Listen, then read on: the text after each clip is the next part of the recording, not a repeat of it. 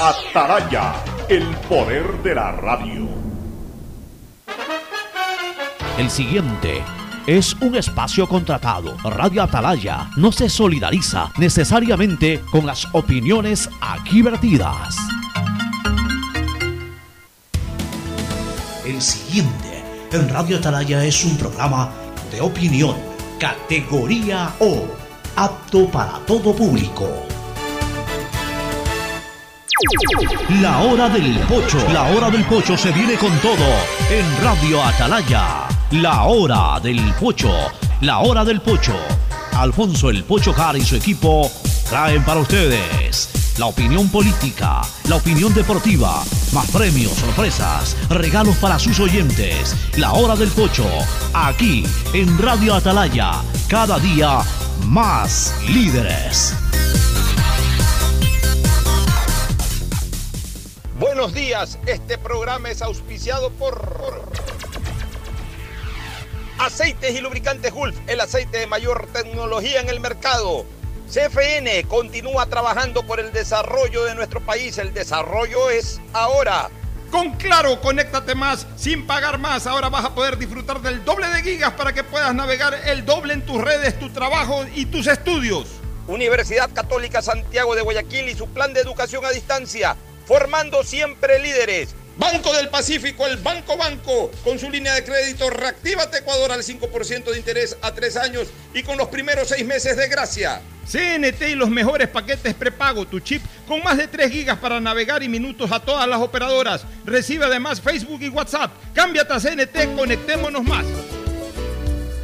680, sistema de emisoras Atalaya, en su año 76. Atalaya nunca falla y marca la raya del bienestar, del progreso y la libertad de Guayaquil, de Ecuador y el mundo. Por eso es una potencia en radio, cada día más líder y un hombre que ha hecho historia, pero que todos los días hace presente y proyecta futuro en el dial de los ecuatorianos. Este es su programa matinal, La Hora del Pocho de esta sota de julio 10 de julio del año 2020. Aquí estamos avanzando ya en lo que son los primeros días, los, primeros 10 días del segundo semestre de este inexistente año hasta el momento. Ya los números comienzan a demostrar que es inexistente, ya, hablaremos a lo largo del programa.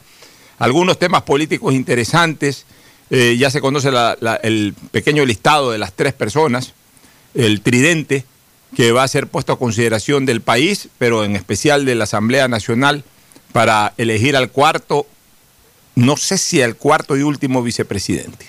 No sé si al cuarto y último vicepresidente. Ustedes me preguntan, pero ¿por qué? ¿Tú crees que haya un quinto vicepresidente? Yo tengo ya un, olfateo por ahí que lo he dicho, y más, más adelante lo voy a ampliar. Lo encabeza la señora Romo, este, este grupo, esta lista. Si en la asamblea le elige a la señora Romo, yo tengo mi sensación de que el presidente la, deja, la, dejará terminar gobernando el país en los últimos cuatro o cinco meses. y le cumplirá su sueño dorado. Y ahí habría que elegir un quinto vicepresidente. O sea, no me anticipo. Y por supuesto, bajo ningún concepto podemos hablar de que este es un criterio ni desestabilizador ni nada, porque es todo en razón de la voluntad. Yo estoy olfateando una potencial voluntad del presidente.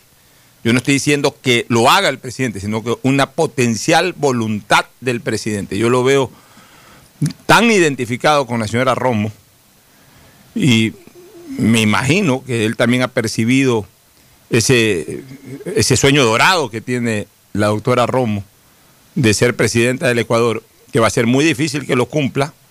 Incluso no es fácil que sea vicepresidenta ahora, pero en el caso de que aquello ocurra, yo no vería como nada absolutamente extraño que el vicepresidente, que el presidente del Ecuador, faltando cuatro o cinco meses, le, dé paso, de un paso al costado, de manera voluntaria. Siempre habrá un motivo de enfermedad, alguna cuestión o, cualquier situación que pueda justificar y, le dé el paso para que la señora Romo termine eh, manejando el gobierno ya en la teoría, porque en la práctica hace rato que ruptura los 20, este es el gobierno de ruptura de los 25, este ya no fue el gobierno de Alianza País, aunque llegó por Alianza País, pero esto realmente en los últimos dos años y medio terminó siendo el gobierno de ruptura de los 25. Aquí Eh, los dueños del país son María Paula Romo y Juan Sebastián Roldán, que coincidentalmente están los dos en primer y segundo puesto en esta lista eh, que lo complementa la señora Muñoz de la SENAE. Ese es el tridente que ha ofrecido el presidente de la República a la Asamblea para que de ahí se elija al vicepresidente del Ecuador. Ya vamos a comentar todo eso. Antes el saludo de nuestros contertulios de este viernes, Fernando Edmundo Flores Marín Ferfloma y Gustavo González Cabal, el cabalmente peligroso. El saludo de Fernando Edmundo Flores Marín Ferfloma. Oye, Fernando, viendo la primera plana del universo. Oye, ya para esa sinvergüencería, este Ferfloma. Ahora dicen que Cruyff atrasa su regreso por un problema familiar y anuncia que vendría el 16 de julio. Bueno, ¿hasta cuándo este hombre, qué sinvergüencería esta, ¿no? ¿Hasta cuándo este hombre, caramba, le saca el cuerpo a venir al Ecuador en donde está cobrando desde enero? O sea, es una cosa ya que raya en la sinvergüencería realmente, que ya raya en la indelicadeza, en la desconsideración. Eh, sí, una cosa increíble, o sea, qué linda vida, qué linda manera de ganarse el billete. Por Dios, qué linda. Yo quisiera que alguien me contrate para estar metido en mi casa, en mi país, pero que me estén pagando la millonada que le pagan a este hombre, eh, eh, a, este, a este Jordi Cruyff. ¿Cómo le ha sacado el jugo al apellido este, este caballero realmente? Esto es un acto. Oye, yo me siento ofendido como, como ecuatoriano de ver la actitud. A mí no me interesa ya ni siquiera lo futbolístico, lo deportivo. Estamos tan desorganizados que yo no le veo mucho futuro a nuestra selección, pero ya, ya, ya me molestan estos actos de indelicadeza eh, de la que hacen gala personas que están vinculadas de alguna u otra manera a nuestro fútbol, como este señor Jordi Cruyff. Fernando del Mundo Flores, Marín Ferfloma, saluda al país. Fernando, buenos días. Eh, buenos días con todos, buenos días, Pocho, buenos días, Gustavo. Eh, referente a lo que acaba de mencionar, a mí no me extrañaría que el señor Cruyff esté buscando negociar con algún equipo europeo, con alguna selección de por allá, y por eso retrasa su venida. Ya el señor Cordon, denunciado por un periódico inglés, tiene un mes trabajando o haciendo labores para el Betis de España, donde está Manuel Pellegrini, obra de técnico confirmado, y que supuestamente pues Gordon pasaría a ser eh, parte de ese cuerpo técnico. Pero ese señor sigue cobrando sueldo a la Federación Ecuatoriana de Fútbol. Y lo mismo está pasando con Cruyff realmente yo no entiendo y yo no culpo a ellos porque más allá de que son unos caraduras, yo culpo a los responsables de mantener esos caraduras eh, eh, pagándole sueldo aquí en el Ecuador, que son el señor Egas y toda la Federación Ecuatoriana de Fútbol. Ellos son los grandes responsables de que no vean la cara y de que nos están lavando el bolsillo como nos la están metiendo sin haber aportado hasta ahora absolutamente nada al fútbol ecuatoriano. Ya son algunos meses de pagarle un sueldo millonario por no hacer nada. Pero no sé hasta cuándo se va a aguantar eso. En cuanto a la lista que diste, a los tres nombres que diste de, de posibles candidatos a la vicepresidencia de la República, yo no sé si es una terna oficial ya mandada, yo creo que todavía no está oficializada por el presidente de la República. Suenan nombres que, que son aparentemente lógicos que integren la terna dado su cercanía y su y la confianza que Lenín Moreno tiene en ellos pero confírmame si ya es oficial la terna o si solamente un rumor y todavía no se oficializa.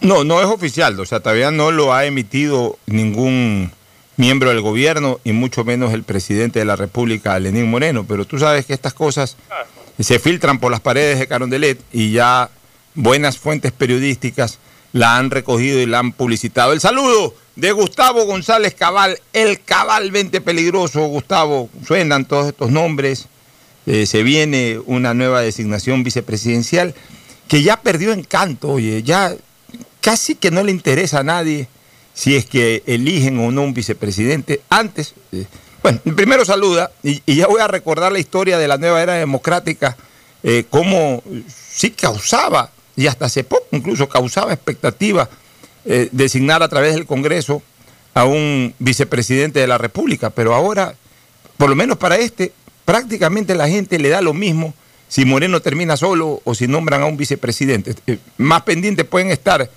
los ciudadanos ecuatorianos de, cuándo se reanuda el campeonato de fútbol que de la designación de este cuarto vicepresidente del Ecuador, Gustavo. Buenos días, Alfonso. Buenos días, Fernando. Distinguida audiencia del sistema de emisoras Atalaya. Buenos días. como cabeza y sombrero, como dedo y dedal. Ruptura 25 ha sido músico, músico y bailarín de todo el correísmo, de la constitución de los profesores de la Universidad de Valencia, de Viciano en particular. Constitución que con 600 artículos nos rige, pero que es una calcomanía a su vez de la constitución de Venezuela. Y finalmente, Ruptura 25 ha sido pues el principal cachiporrero de estos cuatro años que constituyen el último vagón del tren del socialismo del siglo XXI. En esa línea hay muchísima gente correísta que ahora intenta desmarcarse de estos 14 años. Y, ya veremos cómo señala la historia. Yo estoy de acuerdo contigo, Alfonso, si esa terna es efectivamente la que va al Congreso, a la Asamblea, la idea es que la señora María Paula Romo sea la vicepresidenta y vas a observar un fenómeno muy particular. Como sabemos, el vicepresidente de la República solo puede tener las atribuciones que le conceda el presidente. En esa línea, no te extrañes que las labores que se le asignen a la vicepresidenta designada por la mayoría de la Asamblea, mayoría compactada por el tema de los eh, eh, toma y daca de los hospitales de la salud pública, no te extrañe que ella siga dirigiendo el Ministerio del Interior. Es decir, será una ministra, será una vicepresidenta encargada del manejo del Ministerio del Interior. Es que tiene mucha lógica lo que tú dices, este, Gustavo, porque María Paula Romo es una figura demasiado importante para este gobierno, no necesariamente para este país, pero sí para este gobierno. Son dos cosas distintas. Es una piedra angular para este gobierno, no necesariamente para este país, pero sí para este gobierno. Entonces, siendo tan importante para el gobierno y siendo tan poco importante el puesto de vicepresidente para el gobierno, de acuerdo a la constitución, porque si el vicepresidente quiere, la congela, o congela a quien ponga de vicepresidente. De hecho, lo congeló a Glass. De hecho, lo congeló a Glass. Le dio alguna función a María, a María Alejandra Vicuña, pues, virtualmente la congeló también. A Otto cuando lo quiso prender, lo prendió. Y cuando lo quiso congelar, lo congeló también. O sea, el puesto de vicepresidente de la República es lo más parecido a un congelador. Está ahí simplemente para, para generar hielo, para generar eh, frío, no para generar eh, calentura. No es un horno, es un, es un, es un congelador. Entonces, bajo esa perspectiva, bajo esa visión, una, un horno del gobierno, que es la señora María Paula Romo, ¿cómo así se la lleva y la convierte en un congelador, que es el vicepresidente de la República? Pues esta señora, en cambio, sí calienta mucho, sí, sí eh, prepara todas las... E, ella es, en el fondo, ella y el señor Roldán son verdaderamente los responsables del gobierno. En la práctica, ellos son el presidente, son los presidentes de la República. Ellos son los presidentes de la República. Ellos, ellos prácticamente toman las decisiones de la presidencia de la República. El, licenciado Moreno, el presidente Moreno, transmite, eh, eh, anuncia las cosas que de alguna u otra manera se generan en el despacho de la señora Romo, en el despacho del señor Roldán, o dicho políticamente de las decisiones que se emanan de ruptura de los 25. Entonces, bajo esa consideración, ¿para qué la lleva una vicepresidencia a la señora Romo? si la necesita para que esté muy activa. Entonces, ahí hay dos cosas que pueden darse. La primera, como al final de cuentas, y bien lo, bien dijiste, este, mi querido Gustavo, la función del vicepresidente va acorde a lo que decida el presidente. Si el presidente quiere que esté quieta ahí sentada en su escritorio, está quieta sentada en su escritorio, pues el presidente quiere que asuma de alguna u otra manera las funciones del Ministerio del Interior, lo hace, o si eh, eh, determina que maneje el tema eh, de, fortalecimiento de la economía lo hace, o si quiere ponerla a construir casa, la pone a construir casa. O sea, el vicepresidente o la vicepresidenta están ahí a órdenes del presidente. Casi que una especie de secretario particular del presidente. Haz lo que yo digo. Esa es la función constitucional del vicepresidente de la República. Entonces hay dos cosas. O le pone cargos de esa naturaleza para que siga manejando lo que ya viene manejando. O lo otro que es lo que yo sospecho. La pone de vicepresidenta, la, tiene ahí medio de vacaciones dos meses, tres meses, porque ha estado muy agitada, ha estado muy expuesta indiscutiblemente en todo este tiempo. La, hace reposar dos, tres meses, la, que, se reoxigene dos, tres meses. Y a mí no me extrañaría que el presidente en tres meses tenga una pequeña gripe, una tos, lo que sea, y, obviamente argumente problemas de salud y dé un paso al costado y le da el gobierno. Le da el gobierno a, la señora Romo. Yo no lo veo extraño. Es más, lo olfateo. Pero ese es un libre ejercicio que tiene el presidente de la República.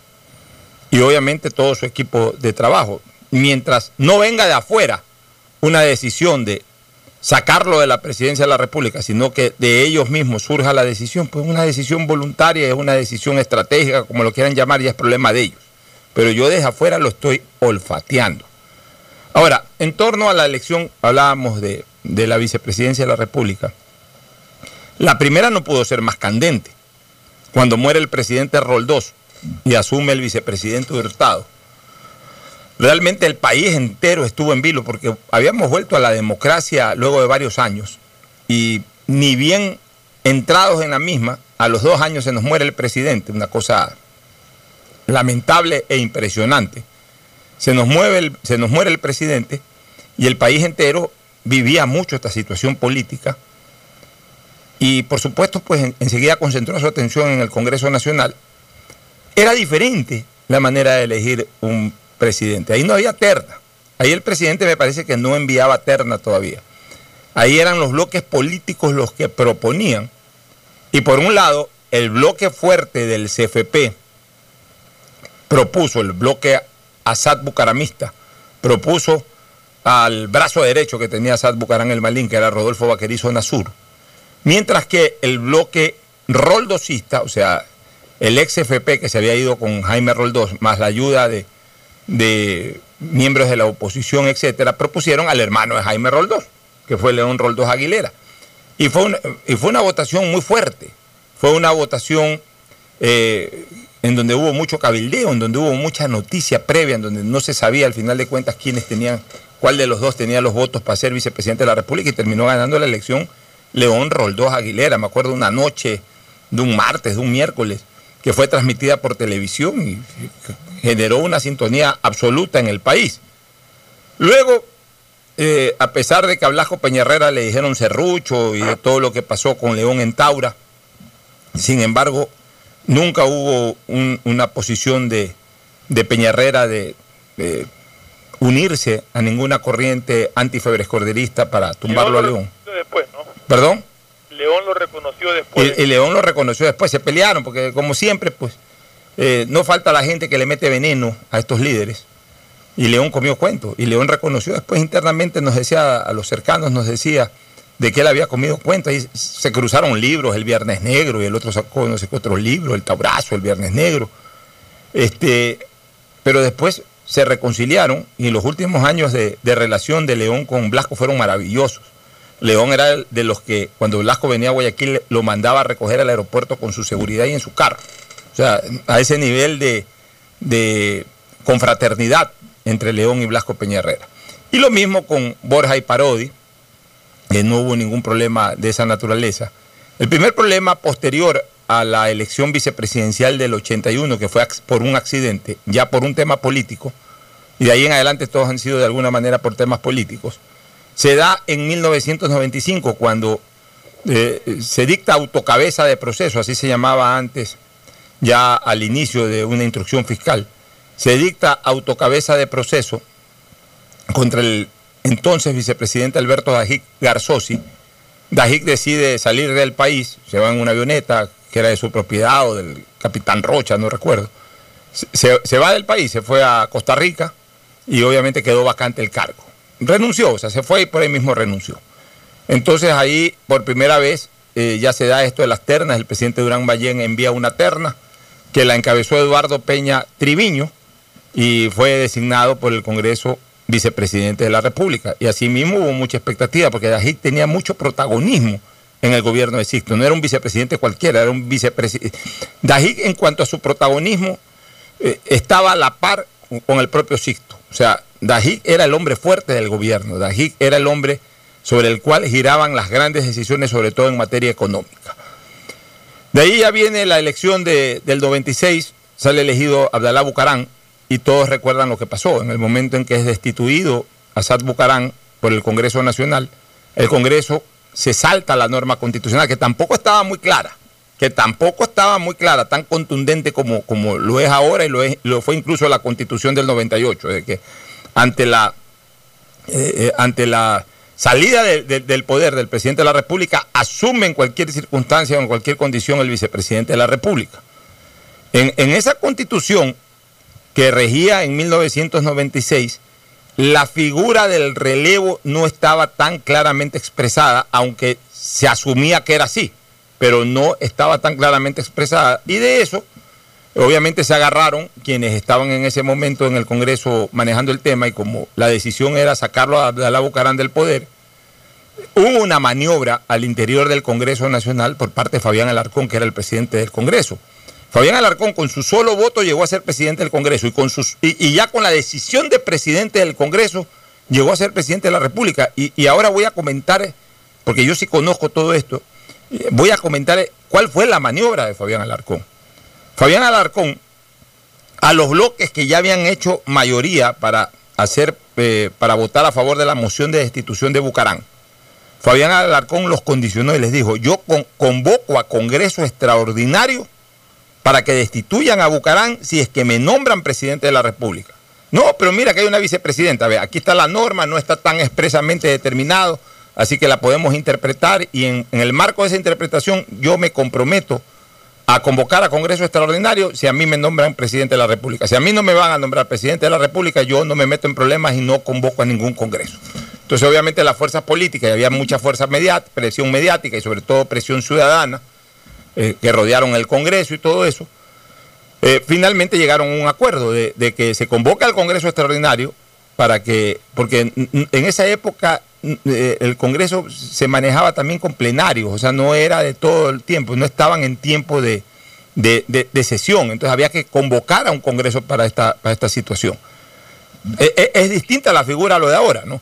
Entonces, bajo esas circunstancias se convocó a Congreso Extraordinario eh, y, se presentó la moción de destitución de Bucarán y de su relevo con el presidente del Congreso ladeando a Rosalía Arteaga. Pero Rosalía Arteaga, en el momento en que fue destituido Bucarán, exigió para ella eh, el derecho al relevo. Y entonces armó un problema ahí, porque si bien es cierto que ya el Congreso había decidido algo, eh, desde el punto de vista teórico, pero desde el punto de vista práctico, la gente comenzó a exigir de que se cumpla por lo menos con la tradición constitucional. Aunque no haya estado muy clara la película, pero era una tradición constitucional que si se iba el presidente lo relevaba el vicepresidente. Y entonces llegaron a un acuerdo finalmente, en donde jugó una parte vital eh, las Fuerzas Armadas, el, comandante Paco Moncayo, el general Paco Moncayo las Fuerzas Armadas en general, que terminaron siendo, siendo garantes de un acuerdo a través del cual un viernes, porque esto comenzó miércoles por ahí, el viernes asumía Rosalía y entregaba el poder el lunes. O sea, se encargaba del poder para cumplir con el relevo constitucional y al mismo tiempo renunciaba para que con la vacante de que no había vicepresidente, al renunciar la presidenta, el Congreso nombre un presidente. Armaron esa figura sobre la marcha. Pero, pero acordémonos de que Rosalía nombró un ministro de gobierno. Nombró un ministro de gobierno, pero para de pantomima nomás. Pues. O sea, al final de cuentas, eh, eh, ya, ya, ya estuvo pactado con ella, teniendo como garante a las Fuerzas Armadas de que ella asumía el viernes y renunciaba el lunes.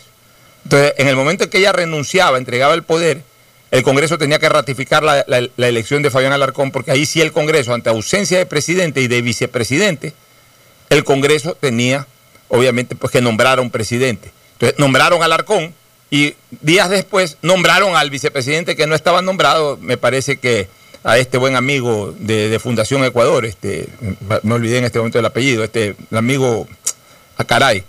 Eh, eh, me olvidé el apellido en este momento del vicepresidente de, Alarcón, que, que hasta hace... Eh, ¿Cómo, ¿Cómo, Gustavo? Pedro Aguayo. Pedrito Aguayo, Pedrito Aguayo. Pedrito Aguayo fue elegido vicepresidente. Y de ahí, bueno, se acabó el gobierno de, de, este señor Fabián Alarcón, del doctor Fabián Alarcón, ganaron las elecciones Maguad y Gustavo Novoa. Maguad comenzó a ejercer, fue destituido por los movimientos eh, de la calle, Yamil Maguad, los indígenas, ciertos sectores de las Fuerzas Armadas, etcétera. Se armó transitoriamente esa noche ese ridículo triunvirato de Carlos Olórzano, de, del dirigente indígena Vargas, del propio general Mendoza, ya lo ha contado Gustavo, el general Mendoza se, arrepintió en, media madrugada, los dejó con, con las pijamas puestas a estos otros dos señores, y entonces asumió constitucionalmente Gustavo Novoa, porque además ya la constitución del 98 ya sí determinaba el relevo. Y por último, a ese triunvirato no lo había nombrado nadie. O sea, ese triunvirato se, se, armó al calor de que llegaron los tres al despacho presidencial y dijeron somos, somos los encargados del poder, de una manera absurda. Pero todo este tipo de cosas generó una enorme expectativa ciudadana. De ahí vino lo de Lucio, renunció Lucio, este, asumió Alfredo Palacio, ahí fue lo de la famosa Ciespal, a mí me tocó estar adentro en ese tema. Esa jornada fue intensa, larguísima, tediosa, pero de enorme expectativa nacional. Luego elegimos, me tocó elegir a mí en el Congreso a Alejandro Serrano Aguilar, recientemente fallecido, exalcalde de Cuenca. Fue el vicepresidente de la República, hubo expectativa por esa elección. Y de ahí ya vino el correato con Lenín Moreno, con Glass, hasta lo último que pasó con Glass. Como tuvo que irse Glass de la vicepresidencia, la elección de Vicuña generó expectativa. Después de lo que ocurrió con Vicuña, la elección de Otto Sonneholzner eh, causó expectativa. Pero esta elección que viene no le despierta entusiasmo a nadie. La gente se fastidió, la gente se cansó y sobre todo la gente lo que termina interpretando es de que aquí lo que se espera de este gobierno es que ya culmine su labor con vicepresidente o sin vicepresidente. O sea, ese es el mensaje de fondo. Ya le da lo mismo al pueblo ecuatoriano si eligen o no eligen un vicepresidente, eh, Gustavo. Hay más o menos la historia de situaciones similares a, la de ahora, ¿no? A la de elegir un vicepresidente de la República, Gustavo. Gran sinopsis, gran sinopsis, Alfonso. Ahora, en el campo de las hipótesis y las especulaciones, me allano a tu evaluación y creo que la espoleta de disparo para una decisión de renuncia de Lenín Moreno está intrínsecamente unida al desarrollo de la campaña electoral. Es decir, si el gobierno llega a atisbar que una candidatura de, Rafael Correa, por, interpuesta persona, ¿no es cierto? Eh, el candidato que represente los intereses de Rafael Correa llega a tener fuerza electoral, una fuerza electoral determinante. Yo particularmente creo que en ese momento Denis Moreno presenta la renuncia y pone un espacio de tiempo en lo que vaya a suceder. Esa es una hipótesis. La otra es que se quede presidente hasta el final y entregue el mando a quien sea que gane las elecciones. Yo ahí lo veo mucho más difícil haciéndolo eso, porque si llega a ganar alguien ligado pues a Correa, eh, entiendo que el país va a seguir en esta vorágine de, buscar, perseguir, buscar, eh, usar la justicia para fines políticos, lo cual sería pues gravísimo. ¿Y qué va a pasar con la vicepresidenta Romo? Yo particularmente creo que se va a hacer cargo del Ministerio del Interior y va a manejar ese tema común tranquilamente y el gobierno seguirá anotándose algunos hitos de los que nunca han pasado en historia. Tendrá el récord de los cuatro vicepresidentes, tendrá el récord de, si renuncia Moreno, ya de los cinco vicepresidentes, más dos presidentes en un periodo. Bueno, eh, habrán muchas cosas que explicar con cara hacia el futuro y la interpretación de las cosas. Fundamentalmente, yo estoy de acuerdo contigo, el país está ahito, harto, cansado, eh, muy cansado de toda esta política liliputiense, liliputiense que esta gente ha estado desarrollando. ¿Algún comentario? queremos ah. que se queden un día más, pero tampoco que se queden un día menos. ¿Tu comentario, Ferfloma? yo más bien quiero analizar un poco la terna realmente se la pusieron difícil a los asambleístas que no querían a alguien tan apegado a, a Moreno como María Paula Romo, pero le puso, si, es real, y lo pone también al señor Roldán en la terna, pues es muy difícil elegir entre los dos que, que no puedan ser queridos. Entonces quedaría la opción de la señora Muñoz, que no creo que tenga opciones tampoco de votos, pero tú sabes que en la Asamblea todo es cuestión de, de diálogo y de manejo político. Eh, veo, veo, yo no creo que haya una tendencia, una inclinación de la mayoría por elegir ni a la señora Robo ni al señor Roldán, pero se los han puesto ahí. Entonces, eh, yo creo que va a ser bastante compleja la negociación para determinar cuál va a terminar sentado como vicepresidente de Lenín Moreno. Es que los dos son de absoluta confianza. Mira, mira tú, eh, a Roldán, a Roldán en, uno de los últimos viajes de Lenín Moreno, creo que cuando se fue a Estados Unidos, creo que cuando, a ver, no, porque en Estados Unidos sí fue Roldán, pero en uno de estos últimos viajes antes de la pandemia, le encargó, le encargó el gobierno a Roldán, no se lo encargó a Otto Holner. Sí, pero me refiero justamente a eso.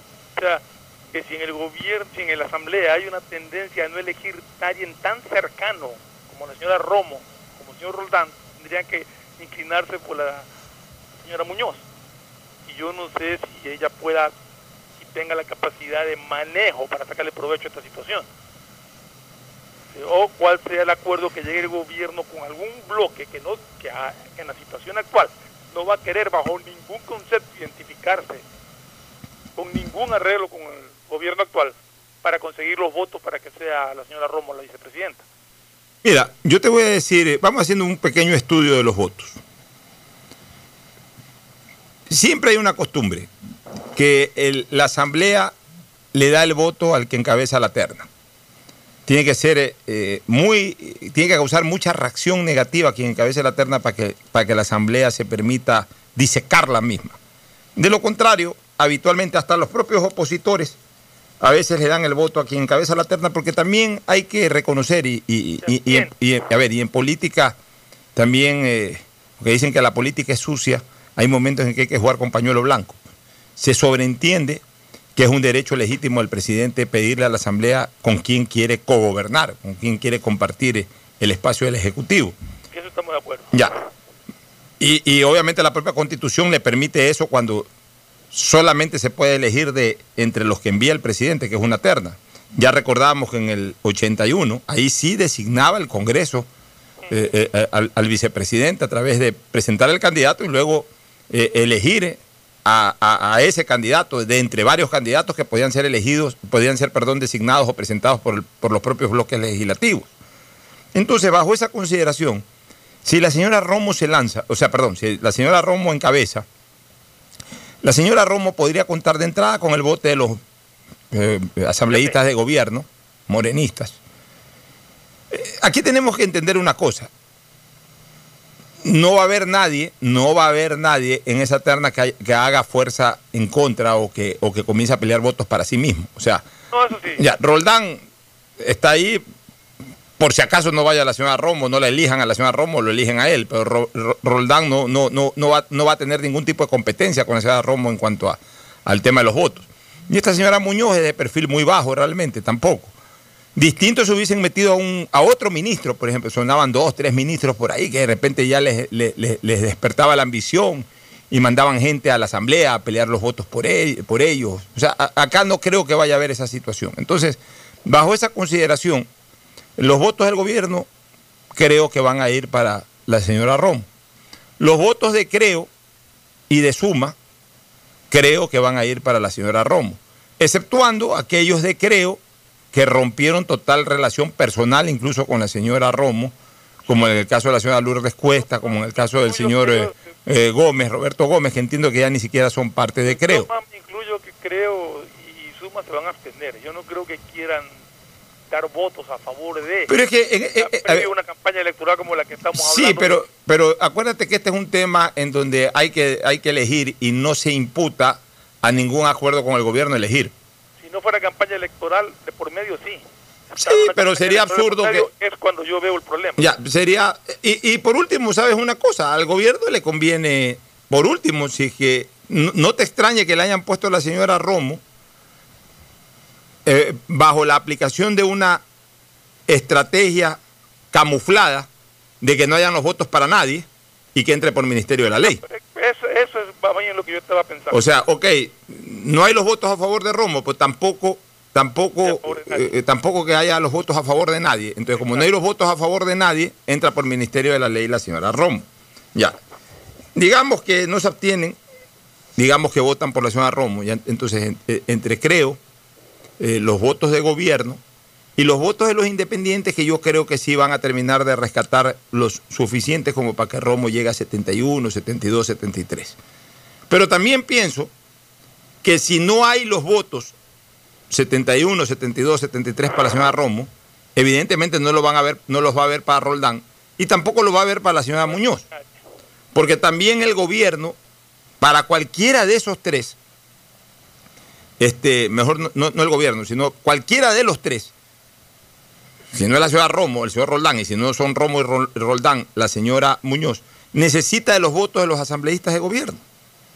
Ya, entonces, si los asambleístas de gobierno no pueden con sus votos y con los de otros más elegir a la señora Romo, no es, no es interés del gobierno que se elija al señor Roldán y mucho menos que se elija a la señora Muñoz, tampoco van a prestar sus votos para elegir a los que no quieren a la señora Romo.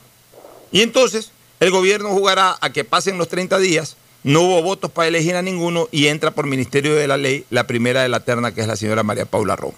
Por tanto, yo creo que va a ser muy difícil que no sea la señora María Paula Romo la vicepresidenta del Ecuador. Yo creo que de angas o de mangas, la vicepresidenta elegida va a ser elegida o por Ministerio de la Ley, la vicepresidenta va a ser la señora Romo.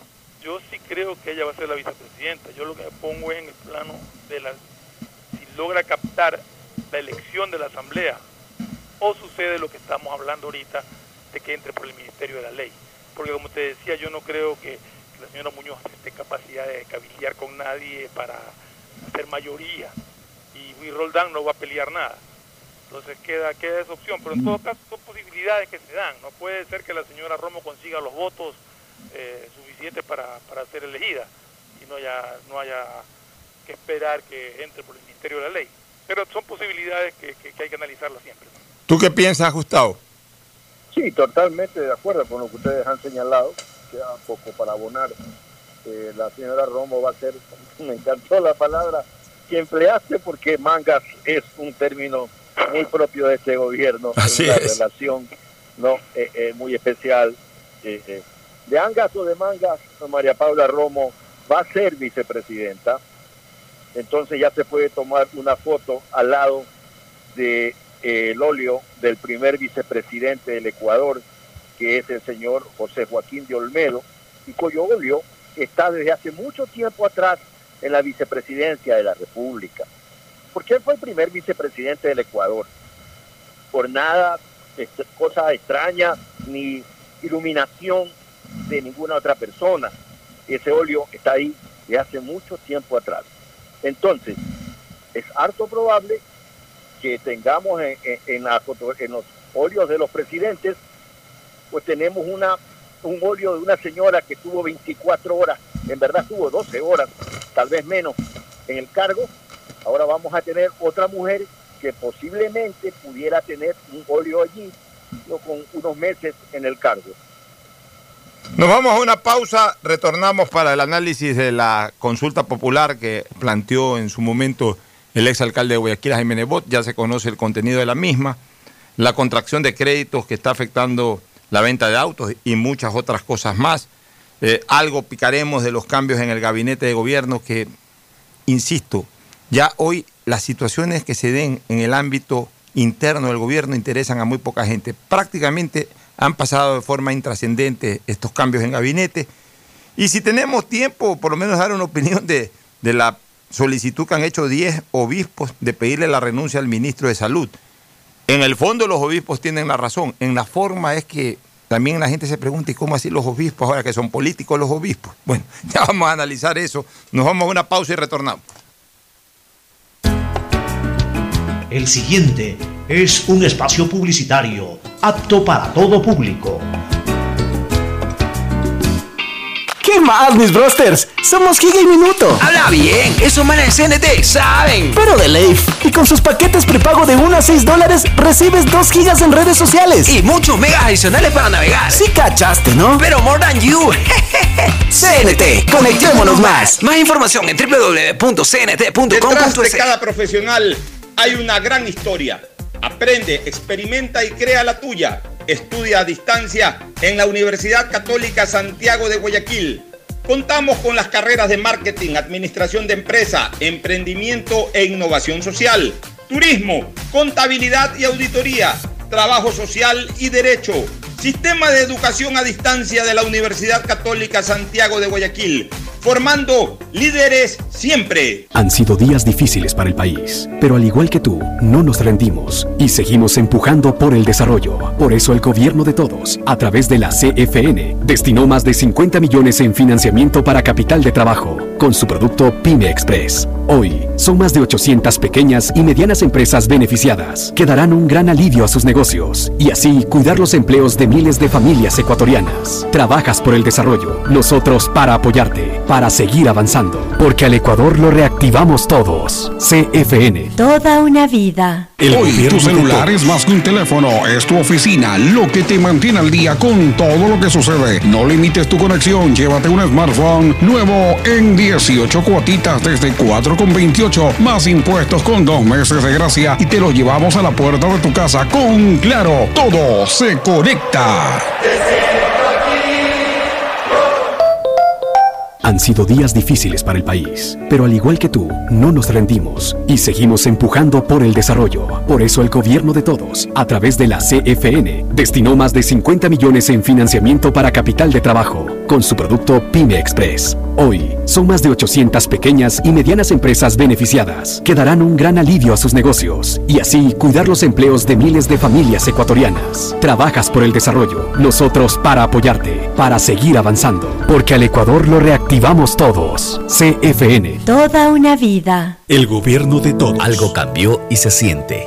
De a poco nos vamos reactivando, a pasos cortos pero seguros, sintiendo que podemos volver a una nueva realidad para recibirte con la misma calidez de siempre. El Aeropuerto Internacional José Joaquín de Olmedo abre nuevamente las puertas de Guayaquil, reiniciando las operaciones de los vuelos comerciales con 30% de sus frecuencias habituales y cumpliendo un estricto protocolo de bioseguridad aprobado por el COE Nacional, Autoridad Aeroportuaria, en coordinación con la Alcaldía. Te recuerdan que a Guayaquil la levantamos juntos.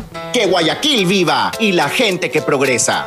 Cuando llegues y salgas de tu camello, limpia tus herramientas y luego desinfectalas con un trapito con agua y cloro. La compu, el teléfono, la pluma, el cuchillo, el playo, la máquina, todo lo que tengas enfrente, recontra limpio debe estar. Además de usar mascarilla y acrílico protector. Métele ñeque, que Guayaquil viva y que viva Guayaquil, porque a Guayaquil la levantamos juntos. Un mensaje de la Hola profesores, si sabían que CNT tiene los juegos más pepa de la web, hablen bien. Recargando este 6 latas, recibes sin costo una suscripción a CNT Gamers, el portal con los juegos más top para que no pares de divertirte. CNT, conectémonos más. Más información en www.cnt.com.es.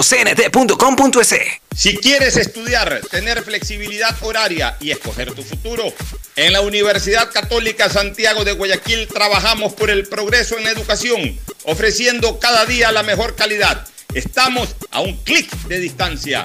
Contamos con las carreras de marketing, administración de empresa, emprendimiento e innovación social, turismo, contabilidad y auditoría, trabajo social y derecho. Sistema de Educación a Distancia de la Universidad Católica Santiago de Guayaquil, formando líderes siempre. Llegó el momento de volver a abrir las puertas a la ilusión, de prender las luces a un futuro mejor, de empezar de nuevo. Presentamos Crédito Reactívate Ecuador, un crédito con fondos del gobierno nacional para micro, pequeños y medianos empresarios al 5% de interés. Recíbelo ahora y empieza a pagar en 6 meses hasta 36 meses plazo. Llegó el momento de reactivar la producción y proteger el empleo. Juntos saldremos adelante. Banco del Pacífico. A Ecuador, lo reactivamos todos. El gobierno de todos. Hay sonidos que es mejor nunca tener que escuchar. Porque cada motor es diferente. Desde hace 104 años, lubricantes Gulf mantiene la más alta tecnología y calidad en línea de aceites para motores a diésel y gasolina. Está hecho con una fórmula especial para dar excelente protección a todo tipo de motores, evitando el desgaste prematuro de pistones, anillos y árbol de levas, ayudando a mantener limpio el motor y libre de depósitos que se forman por las altas o bajas temperaturas. Dele a su motor lo que se merece. Lubricantes Gulf, la más alta tecnología en lubricación. 104 años preservando la vida de su motor. Lubricantes Gulf. Gulf es más lubricante.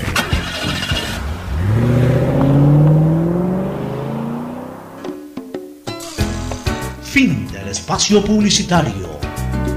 Usted está escuchando un programa de opinión, categoría O, apto para todo público. Vamos Gustavo y Fernando al análisis de los diferentes temas políticos. Ya, ya tiene cuerpo la consulta popular, las preguntas que se van a enviar a la Corte Constitucional, impulsadas políticamente por el exalcalde de Guayaquil, pero desarrolladas aparentemente pues, por Frente Ciudadanos. Hay algunas preguntas. Vamos a analizar rápidamente todas las preguntas. Son en total 11 preguntas. La primera pregunta sanciona delitos execrables. ¿Está usted de acuerdo en que los casos de violación agravada por la muerte de la víctima menor de 14 años imponga la pena de 50 años sin derecho a rebajas por atenuantes ni a beneficios de liberación anticipada de conformidad con las reformas legales que contan en el anexo 1? Obviamente yo creo que el 90 o 95% de la ciudadanía debería de votar sí. No digo el 100% porque siempre hay gente que, que es contraria a todo lo que es lógico, ¿no? Pero yo, siento especial alegría por esta pregunta, porque esta fue una propuesta mía en, una última participación electoral que, tuve en el año 2013, en que fui auspiciado por el PRIAN. No, yo nunca me he afiliado al PRIAN, pero, pero fui, auspiciado y encabecé una lista distrital en, esa elección. No me alcanzaron los votos para entrar a la Asamblea Nacional. Pero mi propuesta de fondo, están hasta los videos y todo, mi propuesta de fondo fue los 50 años, exactamente eso. Y a los delitos execrables, pero aquí yo veo que esto está un poquito limitado. Eh, mi propuesta en esa época fue delitos execrables, no solamente violación. Por supuesto, este tipo de, que son este tipo de violaciones, otro tipo de violaciones, este, eh, asesinatos tipo sicariato, eh, determinar un listado de cuatro o cinco delitos execrables realmente para que sean sancionados con 50 años y sin rebaja de pena. Porque, y, yo lo explicaba en, esa campaña y lo explico nuevamente ahora, este es el equivalente a la cadena perpetua, que no se puede aplicar de acuerdo a las normas constitucionales ecuatorianas. Entonces, ponerle 50 años a los autores de este tipo de delitos execrables es virtualmente como ponerle una cadena perpetua, porque digamos que... años sin derecho a rebaja. A rebaja. Entonces, digamos que una persona de 16, 17, bueno, esos, no son, esos son inimputables. Esa es otra cosa que habría que revisar también. Y eso hay que hacer una revisión constitucional ahí. Pero hablemos de los de 18 años para arriba. De 20 años. Ya, una persona de 18 años que comete un delito de estos, una persona de 20 años que comete un delito de estos, sale cuando tenga 70 años. Entonces ya pasó toda su vida en la cárcel ya a los 70 años no va a salir a cometer eh, ese tipo de delitos. Entonces, es una especie de cadena perpetua, pero yo no lo limitaría solamente al tema de la violación, sino a un listado de cuatro o cinco delitos execrables. Para mí, eh, los sicarios deben de, caer en este tipo de pena. Eh, obviamente, todo tipo de violador, por mencionar ahí dos. o sea, habría que desarrollar un listado de por lo menos cuatro o cinco de los delitos execrables para aplicarles esta norma, insisto, bajo el concepto de que es un equivalente a cadena perpetua sin que sea cadena perpetua, Fernando. Sí, estoy de acuerdo con ese artículo que sería el primero de la pregunta. 100%, eh, 100% de acuerdo y, coincido contigo plenamente en que, en que deberían estar incluidos otros delitos. Es decir, hay que ser muy claro, eso sí, muy claro en detallar el tipo de delitos al que se le aplicaría esta pena, porque no queremos que después empiecen a hacer interpretaciones por venganzas personales o políticas contra alguien. Yo creo que tiene que estar muy determinado y muy claro. Delitos que afecten... Varios los, los, delitos que merecen ese tipo de pena. Delitos que afecten la integridad sexual de las mujeres o la vida de las personas. O sea, ahí, ahí sí, ahí sí no, no, hay que estar metiendo de que alguien que, que, roba en el Estado y ese tipo de cosas. porque o que así, o que así es, o sea, delitos de personas que afecten a, la integridad sexual de las mujeres o que afecten a la vida de las personas. Y yo aquí agregaría algo más. De niños y de ancianos. De niños, de ancianos, por eso. Y yo aquí agregaría algo más que lo propuse en esa campaña electoral, Gustavo, y que me gustaría escuchar tu opinión, que eres una persona muy identificada con lo que es la fuerza pública. En esa campaña yo propuse que aquellos miembros activos de las Fuerzas Armadas o de la Policía Nacional que participen, que se descubra, que se compruebe plenamente la participación en actos delictivos que atenten contra la seguridad ciudadana, reciban el doble de la pena que por ese delito lo puede tener una persona eh, no vinculada a la fuerza pública. Eso es necesario, o sea, porque, porque el policía o el militar que en, en servicio activo participe, por ejemplo, de un crimen, participe de un robo, lo que sea, no solamente que está afectando por la comisión del delito a quien sea víctima, sino que también está afectando a la fe pública, está generando una traición a la patria, está también eh, incurriendo en un delito de perjurio, porque yo entiendo que los policías, los militares, cuando, cuando inician su carrera, juran servir al Estado, juran servir al país en su función de servidor en la, en la fuerza pública. Entonces, estarían cometiendo una, una serie de delitos adicionales este, al mero hecho, por ejemplo, de participar en un, robo, en un secuestro, en, un crimen, etcétera, ¿no? Usando armamento del Estado para cometer estos delitos. A veces no necesariamente usan armamento del Estado, pero el hecho de que han sido preparados por el Estado para cuidar a los ciudadanos, no para perjudicarlos. Por lo eso... Que más, lo que más usan es armamento del Estado cuando ellos roban, encuentran las pistolas que se han robado a los policías y todas esas cosas. Ahí yo agregaría también eso, Gustavo. No sé qué opines. Sí, totalmente de acuerdo, aunque entiendo que ya existe un agravamiento en el Código eh, Penal Integral, un agravamiento de la conducta delictiva de una persona cuando tiene eh, en su profesión el deber ser de proteger, por ejemplo, o, de servir al Estado y por el contrario, como tú señalas, utilizan esos conocimientos, ya sean policías o militares, para coadyuvar a las mafias o coadyuvar a los delitos. Eh, totalmente de acuerdo que eso se pudiera poner también, pero lo que acaba de decir Fernando Flores, hay que ponerlo, sin lugar a dudas.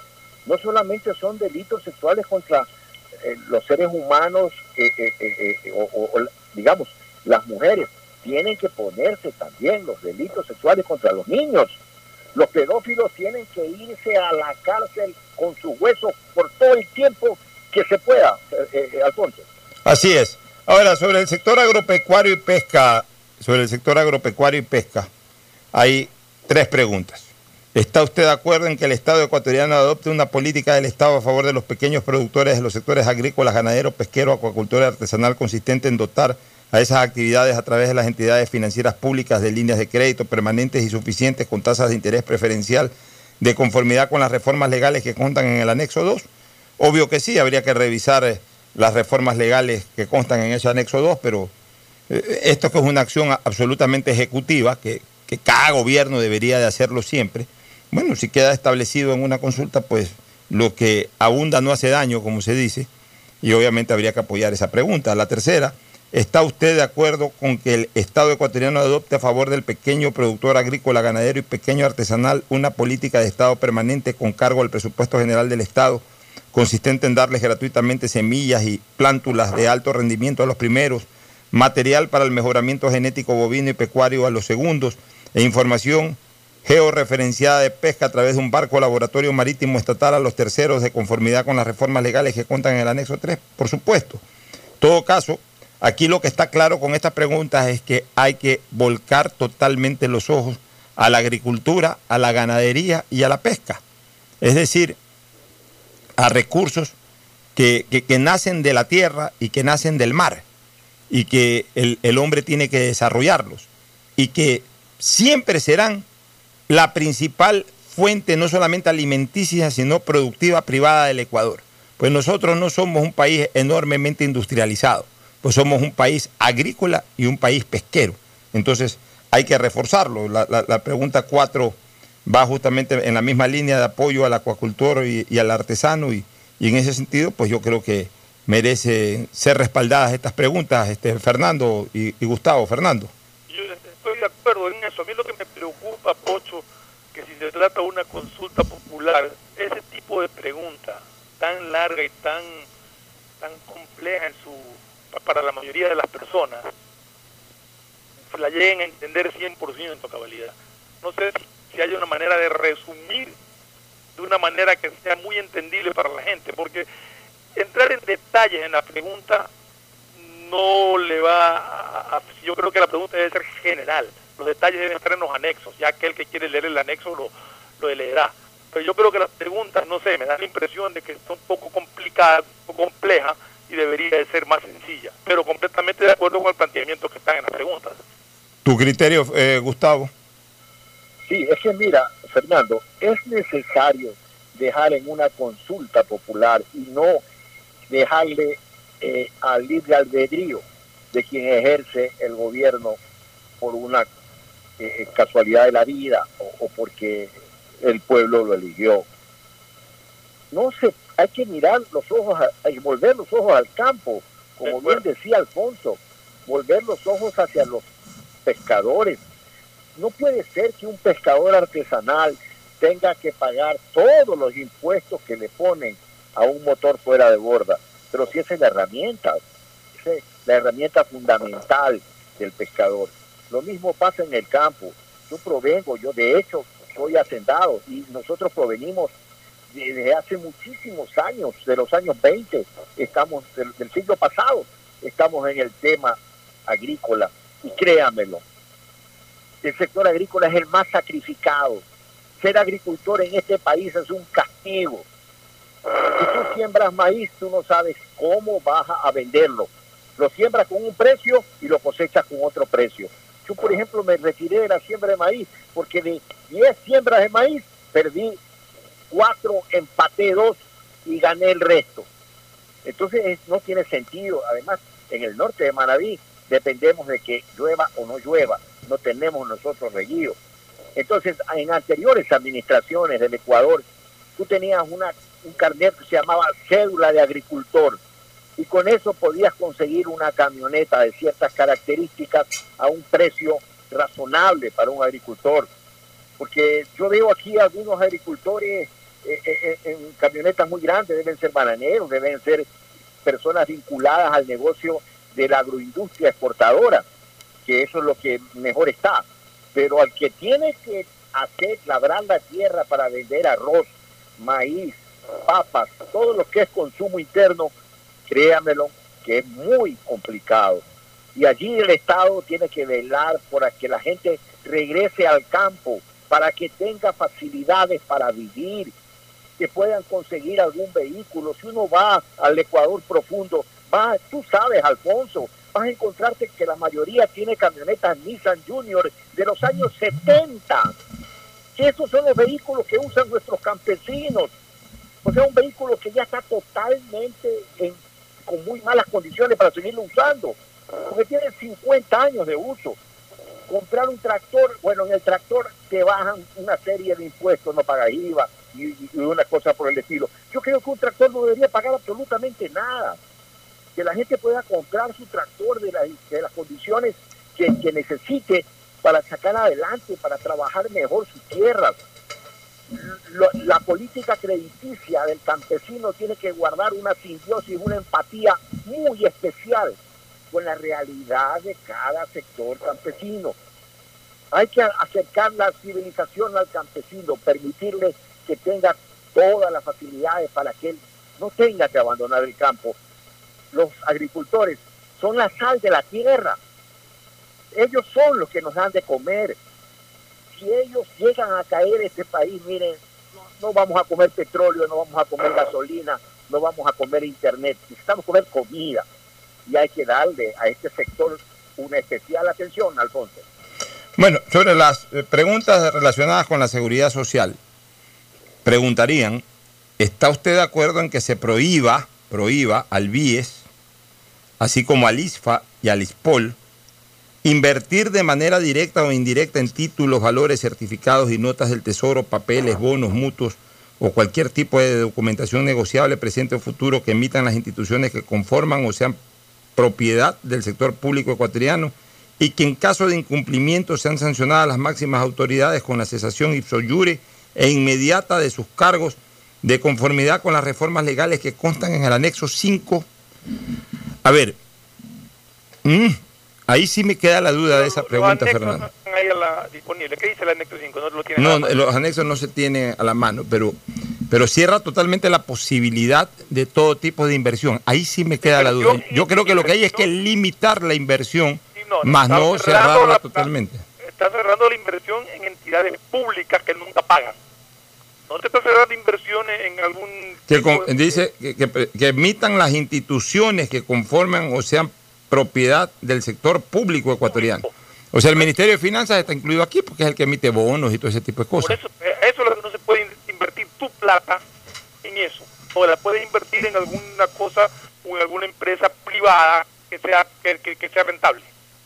En privado, sí, pero yo no sé si es que a nivel del sector público... lo que yo veo que se busca con eso es evitar lo que ha pasado, que tengan a, a estas instituciones como cada chica del gobierno. Ya, pero tú no crees que, debería ser más bien eh, limitar la inversión en el sector público, no cerrarla totalmente, porque no deja de ser atractivo a veces invertir. Lo que no se puede es entregarle toda la plata del seguro social al, sector público justamente para evitar lo que tú dices, que sean como cada chica. Cada vez que el Estado ecuatoriano necesita plata y busca el seguro social, ilimitadamente invierten y, le cogen la plata al seguro de todo lo que necesitan para, para poder eh, operar. E, e, eso es lo que yo creo que está mal, pero... pero como deuda, interna, pues nunca te la pagan. Ya, pero por eso te digo, y limitarla quizás, o sea, ok, se puede invertir, pero hasta cierto porcentaje, eh, cada cuatro años, por ejemplo, o sea, eh, limitarle un poco el portafolio de inversión en relación a las instituciones públicas, más no cerrarle totalmente. Porque... Tendría que manejarse con un límite y que sea prohibido volver a prestar hasta que no se cancele. Es muy difícil. Por eso, o sea, poner, poner el, concepto de fondo está bien, que eh, deje de ser caja chica o deje de ser un recurso, un, un piso de primera, un primer piso de crédito para el gobierno ecuatoriano, de turno. Ya, en eso estoy de acuerdo, pero cerrarle, cerrarle totalmente la posibilidad de invertir en papeles del Estado, no sé si sea tan, eh, también correcto eso. O sea, de repente por ahí limitarle. ¿Tu, tu opinión, Gustavo?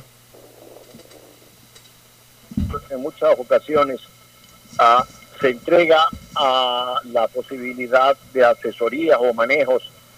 Por ejemplo, si tú quieres manejar un tema de deuda pública, contratas a un grupo de asesores extranjeros de la Banca Mundial que te venga a asesorar cómo vas a manejar la deuda pública y así sucesivamente para construir una gran represa, pues contratas a las mayores empresas que se puedan lograr y con experiencia en ese campo. Eh, yo creo que es hora de pensar que el seguro social no puede seguir estando como está. Eso ya, el seguro social no va a ninguna parte.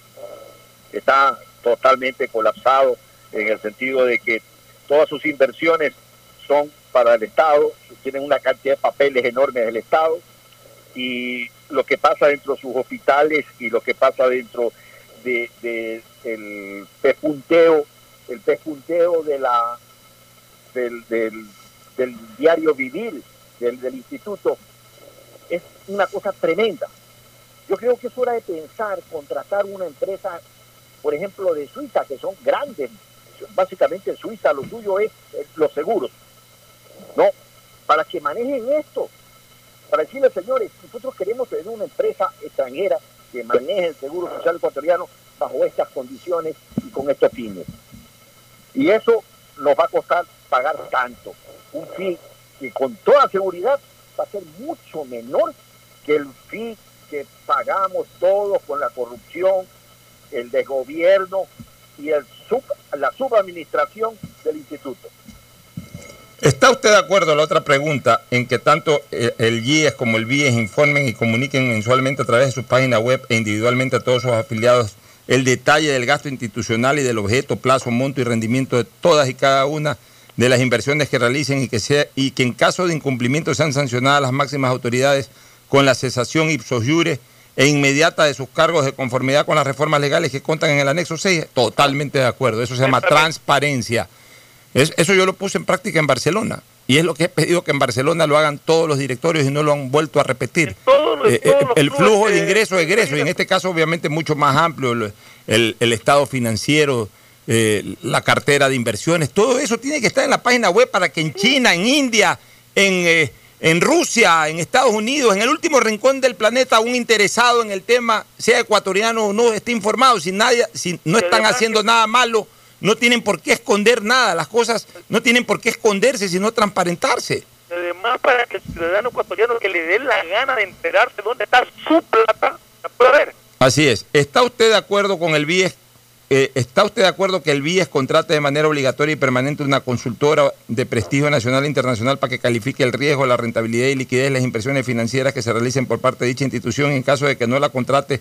Sean sancionadas las máximas autoridades de esa institución con la excepción y soyuri inmediata de sus cargos de conformidad con las reformas legales que contan en el anexo 7. Totalmente de acuerdo y es lo que ha señalado Gustavo González hace pocos minutos, o sea, de que siempre eh, se refuerce la labor de quienes están al mando de algo tan sensible como es la plata de los jubilados y los afiliados. O sea, que no llegue un Superman que se la crea, que, crea que se la sabe, se la sabe todas. No que llegue gente que sepa, pero al mismo tiempo que tenga los refuerzos eh, de talento humano necesarias para que se le dé el mejor rendimiento posible al Seguro Social. Y en ese sentido, no está en esta consulta popular. Ojalá se la pudiera incorporar y si no, en algún momento hay que luchar para aquello. Lo que vengo proponiendo desde hace tiempo, un cambio en la manera de designar el Consejo Directivo, que el propio dueños del Seguro Social, que son afiliados y jubilados, en una elección nacional universal, elijan en padrón aparte, se empadronan en cada junta electoral, eh, los que son afiliados y son jubilados, vayan en un padrón aparte, al padrón en donde se vota para presidente, vicepresidente, eh, asambleístas, etcétera, y de ahí que se vote en una papeleta aparte también, que se vote por ternas que tienen que ser suficientemente calificadas a políticas despartidizadas con experiencia en el ámbito eh, de, la jubilación, con experiencia en el ámbito patronal y con experiencia en el ámbito laboral, a efectos de que se presenten las ternas y que los jubilados y afiliados del seguro voten. Y de esa manera erradicamos todo tipo de compromiso de los miembros del Consejo Directivo con el gobierno de turno, con los sectores empresariales y con los sectores sindicales eh, que hay en el país. Y de esa forma, los que sean elegidos vayan a cumplir de la mejor manera posible en favor de sus verdaderos mandantes, que son los afiliados y los jubilados del Seguro Social. En cualquier, en cualquier empresa privada, en cualquier empresa privada, la junta de accionistas, o sea, los dueños de la empresa son los que deciden y eligen al gerente general y al presidente ejecutivo. Pero resulta, resulta que en el Seguro Social, los dueños del seguro, que somos los afiliados y que también son los jubilados, no votan por nadie, no eligen a nadie. Se los da eligiendo el gobierno, se los dan eligiendo cuatro presidentes de cámaras y se los dan eligiendo por ahí, generalmente empatado con el gobierno, dos o tres dirigentes sindicales. Así se ha manejado el Seguro Social los últimos 50 años y eso tiene que cambiar. No sé si están de acuerdo este, Gustavo y Fernando. Fernando mira, aquí se ha cogido la costumbre de que porque el gobierno es el mayor empleador, el mayor patrono, tiene el derecho a poner el presidente. No, señor, la plata es de los afiliados, no es del gobierno. La plata es de los afiliados y los afiliados son los que tienen el derecho de elegir quién los represente. Estoy completamente de acuerdo con lo que, lo que se expresa en, en este artículo y con lo que tú dices sobre la elección de, del directorio del Seguro Social. Vamos a una recomendación comercial, retornamos con tema político, vamos con una recomendación comercial. Auspician este programa. Aceites y lubricantes Gulf, el aceite de mayor tecnología en el mercado. Acaricia el motor de tu vehículo para que funcione como un verdadero Fórmula 1 con aceites y lubricantes Gulf El gobierno de todos y la Corporación Financiera Nacional continúan trabajando por el desarrollo de nuestro país. Si ya tienes un crédito con la CFN, puedes diferir tu pago con una ampliación de plazo y los pymes podrán extender el diferimiento hasta el mes de agosto. Ingresa a www.cfn.fin.es. CFN, el desarrollo es ahora. ¿Quieres estudiar, tener flexibilidad horaria y escoger tu futuro? En la Universidad Católica Santiago de Guayaquil trabajamos para el progreso en educación, ofreciendo cada día la mejor calidad y para ello estamos a un clic de distancia. Escoge la carrera de tu vocación. Puede ser marketing, administración de empresas, emprendimiento e innovación social, turismo, contabilidad y auditoría, trabajo social y también derecho. Consulta en nuestra página web mayor información y esquemas de admisión. Universidad Católica Santiago de Guayaquil, formando siempre líderes. CNT te trae los mejores paquetes prepago de 1 a 6 dólares. Recibe Facebook, WhatsApp y muchas gigas adicionales para que no pares de navegar. CNT, conectémonos más. Llegó el momento de volver a abrir las puertas de tu negocio con el crédito Reactívate Ecuador impulsado por el gobierno nacional al 5% de interés a 36 meses y los primeros 6 meses son de gracia. Solicítalo hoy en el Banco del Pacífico, el Banco Banco del Ecuador. Ahora vas a poder disfrutar del doble de gigas para que puedas navegar el doble en tus redes, tu trabajo y tus estudios y también compartir el doble con tu familia y amigos. Activa el nuevo paquete prepago de 2 gigas que viene con más llamadas ilimitadas a 5 números claro, 100 minutos a otras operadoras y gigas gratis para llamar y videollamar por WhatsApp y Facebook Messenger. Solo por 5 dólares. Conéctate más sin pagar más. Estamos en la hora del pocho. Otro tema que vale la pena señalar, eh, Gustavo, es eh, la decisión del presidente de la República de hacer cambios en su equipo que, como decíamos hace poco, ya no trascienden para nada. Si la elección de un vicepresidente prácticamente está pasando desapercibida o por lo menos no genera ninguna expectativa. Imagínense ustedes en este momento cambios en el gabinete. Hay ministros que están saliendo y que nunca se los escuchó ni se los conoció. Por ejemplo, el, eh, eh, bueno, el, más relevante de todos, el ministro Valencia. De él sí, ayer lo hablamos o antes de ayer, creo que hizo una buena labor. Definitivamente reforzó en un punto en donde Ecuador estaba manejándose fatalmente con la señora María Fernanda Espinosa. Y a partir de la incorporación del, del nuevo ministro de Relaciones Exteriores, y de un cambio de posición del propio presidente Moreno y el gobierno ecuatoriano, algo que comenzó siendo débil para el gobierno termina siendo una de las cosas más fuertes, cuál fue el comportamiento en política internacional del Ecuador. Pero de ahí, por ejemplo, eh, se habla pues de otros cambios. ah, a Valencia lo reemplaza Luis Gallegos, que es un viejo también, viejo en el sentido de muchos años trabajando, no estoy hablando que sea un hombre viejo, este, un viejo diplomático que venía cumpliendo funciones en la ONU, como embajador de Ecuador en la ONU. De ahí la señora María Caridad Vela, reconocida periodista, va de secretaria general de comunicación de la presidencia, este, en reemplazo del señor Ish, que se conoció muy poco de él. Y no ha habido una mayor política de comunicación importante, yo diría, en ninguna instancia de este gobierno. Si algo le ha faltado a este gobierno, a diferencia del gobierno de Correa, que ya hasta molestaba con un exceso de comunicación, si algo le ha faltado a este gobierno es una buena política de comunicación pública, política de comunicación del gobierno, que no ha sido efectiva. De ahí, este, Marcos Ávila entra por José, eh, eh, a ver, José Andrés López entra a la presidencia del directorio de la empresa coordinadora de empresas públicas ENCO. Esta empresa coordinadora de empresas públicas ENCO ni suena ni truena.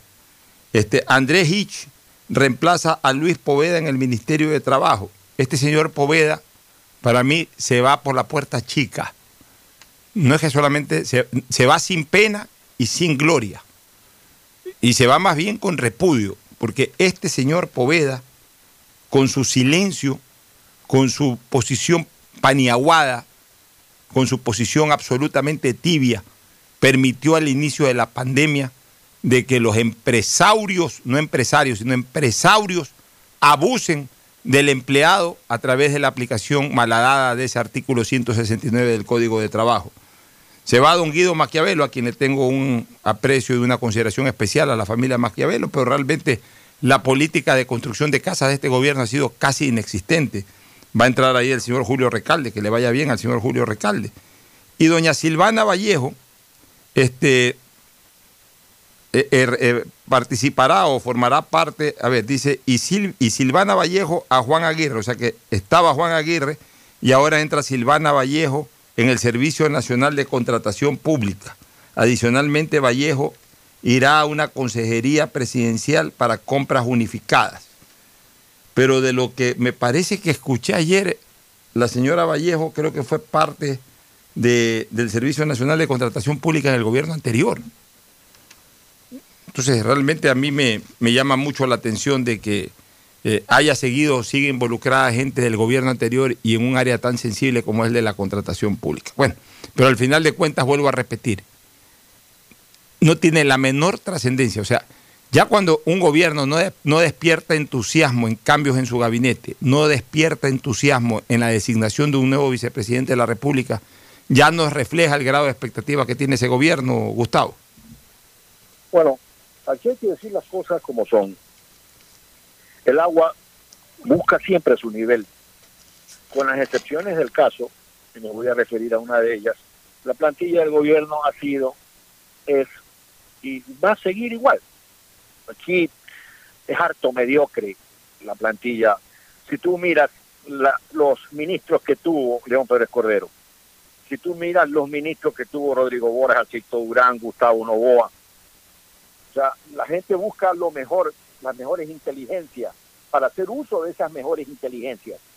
Esa es la primera capacidad que tiene que tener un gobernante, de saberse rodear, de saber el uso, la inteligencia de un gobernante se conoce por el uso que hace de la inteligencia de los demás. Voy a ponerlo en castizo. Si tú te rodeas con pendejos, vas a aprender a aullar. Y generalmente vas a empezar a hablar cosas fuera del tiesto. Alfonso, esta señora Silvana Vallejo, están circulando tweets de ella cuando era funcionaria del gobierno de, de Rafael Correa, y pues le quemaba incienso de una manera espectacular. Entonces eso nos lleva a decir que son más de lo mismo, que nunca se fueron, que simplemente cambiaron ciertas cositas, pero la gran plantilla social del gobierno, la gran plantilla ejecutivos, es la misma cosa que tuvo Correa. Allí no hay ninguna diferenciación ni nada. Y déjame decirte algo, José Valencia, una excepción. José Valencia fue mi compañero en la Universidad de Quito, en la Pontificia Universidad Católica. Tuvo cosas muy importantes como terminar el malhadado asilo, o como se llamaba, donde se encontraba el australiano este que interfería en las comunicaciones de, de las personas. Assange. Exactamente.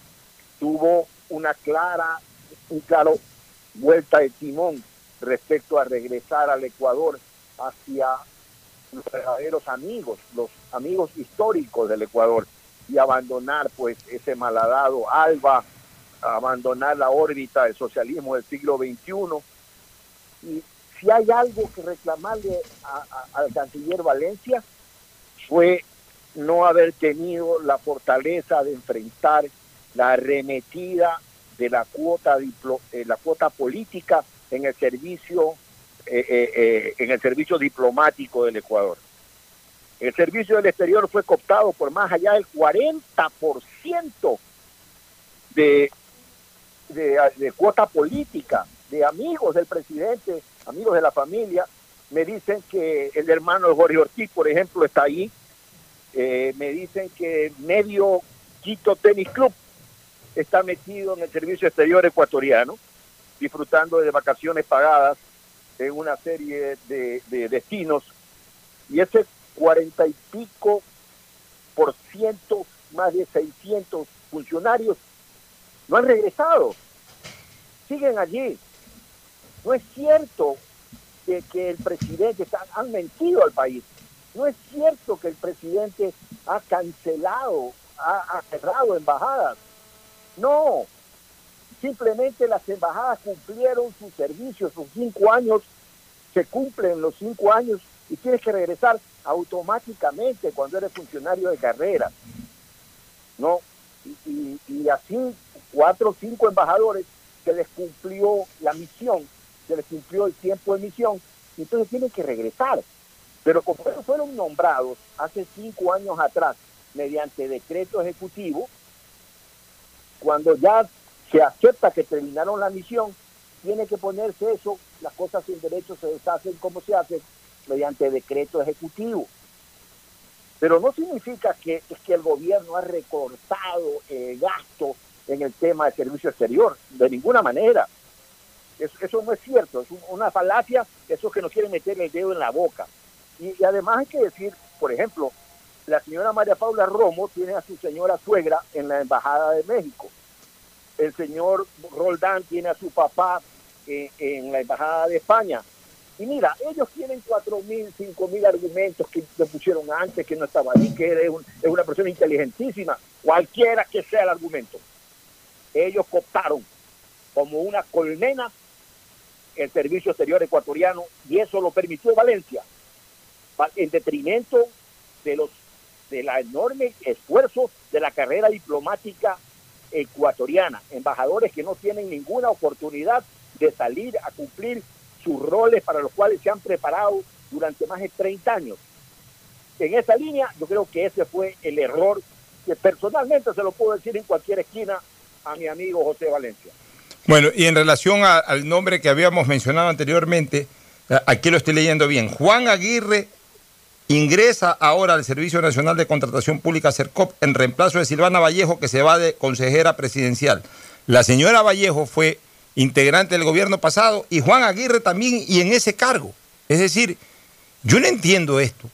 O sea, en un lugar tan sensible como es el Servicio Nacional de Contratación Pública, tanto que se han quejado de las incoherencias que hubo en la contratación pública en el gobierno de Correa y terminan incorporando a uno de los que estuvo en el servicio de contratación pública. Puede ser un hombre eh, muy conocedor de la materia, seguramente un hombre honesto, todo lo que sea, pero el hecho de que haya formado parte en el gobierno de Correa de la Secretaría de Contratación, del Servicio de Contratación Pública, ya nos da que pensar en cuanto a que como que no hay más gente, sino que tienen que regresar los mismos que estuvieron antes. Y, a propósito de cambios y todo este tipo de cosas, yo no entiendo cómo en un momento de terrible crisis relacionada pues al cobro de las planillas eléctricas y, de este enorme perjuicio que ha creado el servicio eléctrico ecuatoriano en las planillas de los ecuatorianos, hayan tomado la decisión, por ejemplo, de relevar al gerente administrativo, al gerente que estaba hecho cargo de las operaciones en Guayaquil, del CENEL Guayaquil, a Ángel Erazo Marín, que fue un hombre que se entregó de lleno a la causa de la ciudadanía, resolviendo minuto a minuto problemas de la ciudadanía, coadyuvando incluso con informes técnicos para que se reduzcan los valores de la tarifa eléctrica, aquí muchas veces lo mencionamos, y, y siempre estuvo ayudando bajo la visión ciudadana de que no sea explotado con cobros indebidos, ya sea de manera presuntiva o de aplicación tarifaria. Y sin embargo llega este recientemente nombrado gerente general de CENEL Ecuador y una de las primeras cosas que hace es destituir, relevar a quien estuvo sirviendo a la ciudadanía. Ese es el Ecuador de ahora, increíble. Nos vamos a una pausa, retornamos. El siguiente es un espacio publicitario apto para todo público. ¿Qué más, mis brosters? Somos Giga y Minuto. Habla bien, esos manes de CNT saben. Pero de Leif. Y con sus paquetes prepago de 1 a 6 dólares, recibes 2 gigas en redes sociales. Y muchos megas adicionales para navegar. Sí cachaste, ¿no? Pero more than you. CNT, conectémonos más. Más información en www.cnt.com.es. Detrás de cada profesional hay una gran historia. Aprende, experimenta y crea la tuya. Estudia a distancia en la Universidad Católica Santiago de Guayaquil. Contamos con las carreras de marketing, administración de empresa, emprendimiento e innovación social, turismo, contabilidad y auditoría, trabajo social y derecho Sistema de Educación a Distancia de la Universidad Católica Santiago de Guayaquil, formando líderes siempre. Han sido días difíciles para el país, pero al igual que tú, no nos rendimos y seguimos empujando por el desarrollo. Por eso el gobierno de todos, a través de la CFN, destinó más de 50 millones en financiamiento para capital de trabajo con su producto Pyme Express. Hoy, son más de 800 pequeñas y medianas empresas beneficiadas que darán un gran alivio a sus negocios y así cuidar los empleos de miles de familias ecuatorianas. Trabajas por el desarrollo, nosotros para apoyarte, para seguir avanzando, porque al Ecuador lo reactivamos todos. CFN. Toda una vida. Hoy tu celular es más que un teléfono, es tu oficina, lo que te mantiene al día con todo lo que sucede. No limites tu conexión, llévate un smartphone nuevo en 18 cuotitas desde 4,28 más impuestos con dos meses de gracia y te lo llevamos a la puerta de tu casa con Claro. Todo se conecta. Han sido días difíciles para el país, pero al igual que tú, no nos rendimos y seguimos empujando por el desarrollo. Por eso el gobierno de todos, a través de la CFN, destinó más de 50 millones en financiamiento para capital de trabajo con su producto Pyme Express. Hoy, son más de 800 pequeñas y medianas empresas beneficiadas que darán un gran alivio a sus negocios y así cuidar los empleos de miles de familias ecuatorianas. Trabajas por el desarrollo, nosotros para apoyarte, para seguir avanzando, porque al Ecuador lo reactivamos todos. CFN. Toda una vida. El gobierno de todos. Algo cambió y se siente. De a poco nos vamos reactivando. A pasos cortos pero seguros, sintiendo que podemos volver a una nueva realidad para recibirte con la misma calidez de siempre. El Aeropuerto Internacional José Joaquín de Olmedo abre nuevamente las puertas de Guayaquil, reiniciando las operaciones de los vuelos comerciales con 30% de sus frecuencias habituales y cumpliendo un estricto protocolo de bioseguridad aprobado por el COE Nacional, Autoridad Aeroportuaria, en coordinación con la Alcaldía. Te recuerdan que a Guayaquil la levantamos juntos. Que Guayaquil viva y la gente que progresa. Cuando llegues y salgas de tu camello, limpia tus herramientas y luego desinfectalas con un trapito con agua y cloro. La compu, el teléfono, la pluma, el cuchillo, el playo, la máquina, todo lo que tengas enfrente, recontra limpio debe estar. Además de usar mascarilla y acrílico protector. Métele ñeque, que Guayaquil viva y que viva Guayaquil, porque a Guayaquil la levantamos juntos. Un mensaje de la Hola profesores, ¿sí sabían que CNT tiene los juegos más pepa de la web? ¡Hablen bien! Recargando este 6 latas, recibe sin costo una suscripción a CNT Gamers, el portal con los juegos más top para que no pares de divertirte. CNT, conectémonos más. Más información en www.cnt.com.es. Si quieres estudiar, tener flexibilidad horaria y escoger tu futuro, en la Universidad Católica Santiago de Guayaquil trabajamos por el progreso en la educación, ofreciendo cada día la mejor calidad. Estamos a un clic de distancia. Contamos con las carreras de marketing, administración de empresa, emprendimiento e innovación social, turismo, contabilidad y auditoría, trabajo social y derecho. Sistema de Educación a Distancia de la Universidad Católica Santiago de Guayaquil, formando líderes siempre. Llegó el momento de volver a abrir las puertas a la ilusión, de prender las luces a un futuro mejor, de empezar de nuevo. Presentamos Crédito Reactívate Ecuador, un crédito con fondos del Gobierno Nacional para micro, pequeños y medianos empresarios al 5% de interés. Recíbelo ahora y empieza a pagar en 6 meses hasta 36 meses plazo. Llegó el momento de reactivar la producción y proteger el empleo. Juntos saldremos adelante. Banco del Pacífico. Ecuador, lo reactivamos todos. El gobierno de todos. Hay sonidos que es mejor nunca tener que escuchar. Porque cada motor es diferente.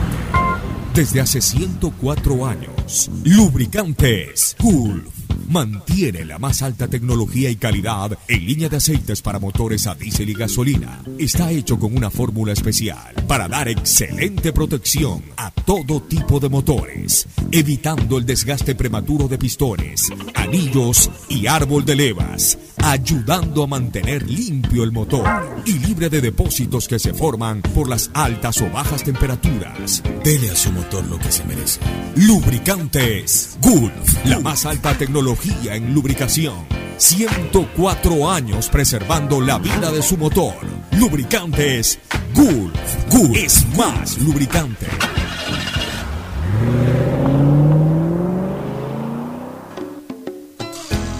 Fin espacio publicitario. Usted está escuchando un programa de opinión, categoría O, apto para todo público. En la hora del pocho, presentamos Deportes, Deportes. Bueno, entramos de lleno hoy día con poco espacio para el segmento deportivo. Hubo que abarcar eh, bastantes conceptos en lo político, pero igual, novedades en el deporte, eh, Mauricio. Sí, ¿cómo están? Buen día con todos. Sobre todo lo, lo- lo importante que ha transcurrido en el día. Mire que ayer hablábamos que hoy día era el sorteo de la Champions League. Ya se dieron los sorteos eh, de los cruces de Champions League y se arma un buen grupo. Un lindo grupo se ha armado en la Champions. Eh, aún los partidos por resolverse, que es el Manchester City frente a la Juventus y el Real Madrid versus la Lyon. Pero, ¿Cómo eh, el Real Madrid versus la Lion? ¿Qué pasó? Perdón, el Manchester City, Real Madrid y la Juventus Lyon. Ya, a ver, por ejemplo, Real Madrid, Manchester City, si es que cualquiera de los dos que pase, ¿con quién se enfrentaría en, El en Real? Madrid, en caso, o Manchester City, en caso de que pasen, se enfrentaría al ganador de la Juventus Lyon. Ya. O sea, puede haber un cruce cristiano-Real Madrid. Pero ya no en el Bernabéu. Ya no en el Bernabéu. Y sin público, que sería Y sin hubiera público, sido lo pero más bueno, bonito. pero sí. miren ustedes, hay esa posibilidad. Si es que el Real Madrid pasa y la Juventus pasa, se enfrentarían en cuartos de final. Sería el primer enfrentamiento en Champions de Cristiano Ronaldo contra el Real Madrid. Y de, de esa llave, de esa misma llave, el siguiente partido que ya está definido es el Leipzig versus el Atlético de Madrid. Ya. O sea, el Madrid ya está clasificado, Ya. el Atlético. El Atlético de Madrid clasificado. Así Ya, es, y esos son los dos clasificados. Por cuartos de final. Esos dos están clasificados ya. Exactamente, esos dos están clasificados. ¿Qué otros partidos? De ahí ya la siguiente llave, del otro lado, están el Barca frente al, al Nápoles y que ese es el partido por definirse y que jugaría con el ganador que yo creo que ya está definido ese, el partido es Bayern-Chelsea, porque quedaron 4-0.